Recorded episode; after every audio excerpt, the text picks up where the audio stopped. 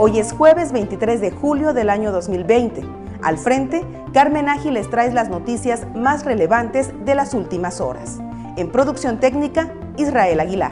A través de un video en redes sociales, el presidente municipal de La Huerta, Israel Mendoza Rodríguez, y la directora del Hospital Comunitario, Elizabeth Magaña, señalan que el Hospital de la Huerta está a punto de saturarse debido al incremento acelerado de casos sospechosos de COVID-19 y a la atención de diversos servicios que requieren hospitalización. El alcalde manifestó su preocupación por la situación del hospital y a la vez hizo un llamado a la población del municipio costero para usar el cubrebocas y además salir únicamente a actividades esenciales.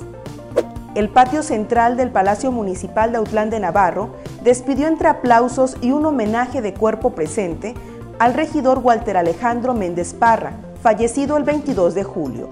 En su labor dentro de la Administración Pública Municipal, el regidor encabezó las comisiones de Ecología y Protección al Medio Ambiente, así como Fomento Agropecuario y Forestal.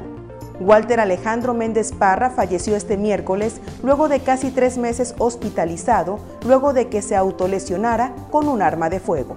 La rehabilitación de la carretera estatal Tecolotlán a Cofradía de Duendes, obra que dio inicio en abril de este año, fue culminada la tarde de este martes, anunció el gobierno municipal de Tecolotlán. Además, adelantó la rehabilitación de un puente vehicular para brindar mayor seguridad a las personas que transitan por la zona. Con el objetivo de incentivar un papel más activo de la ciudadanía en asuntos educativos, el municipio de Unión de Tula lanzó una convocatoria para crear el Consejo Municipal de Participación Social en la Educación. Los 43 elementos que conforman la Coordinación Municipal de Protección Civil y Bomberos de Autlán han modificado los servicios ofrecidos desde marzo, cuando se instalaron los protocolos sanitarios por COVID-19. A raíz de la pandemia, los elementos se han encargado de atender los casos sospechosos y confirmados de coronavirus, sin descuidar el auxilio en accidentes de carretera y dentro de la ciudad.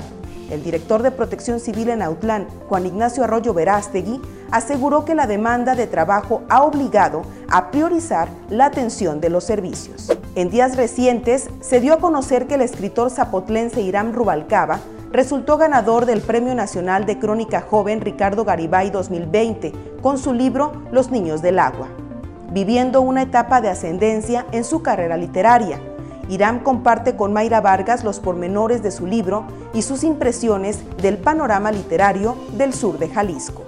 Lee la entrevista en www.letrafría.com. Esto es todo por hoy.